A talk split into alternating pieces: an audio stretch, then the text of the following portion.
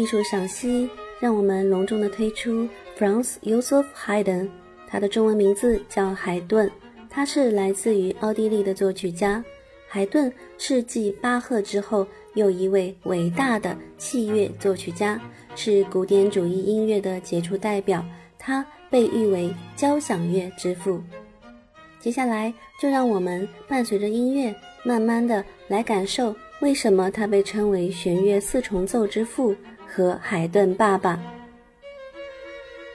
海顿出生于奥地利和匈牙利边境的一个小村庄罗劳，出生于一个贫穷的车匠家庭。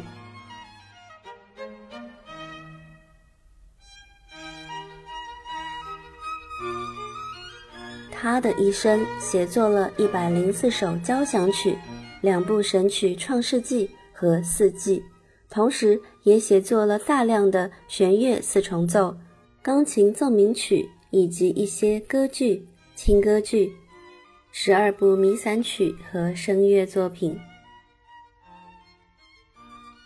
我们在旋律当中可以发现，海顿的音乐幽默、明快，含有宗教式的超脱。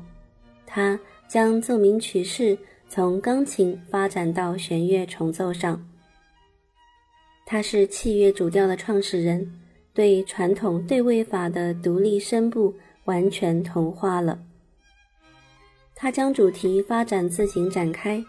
后期，他访问英国，接受牛津大学授予的音乐博士头衔，受到了韩德尔的影响，也受莫扎特的影响，产生旋律优美的抒情色彩。出现类似巴洛克的风格，我们开始慢慢的欣赏吧。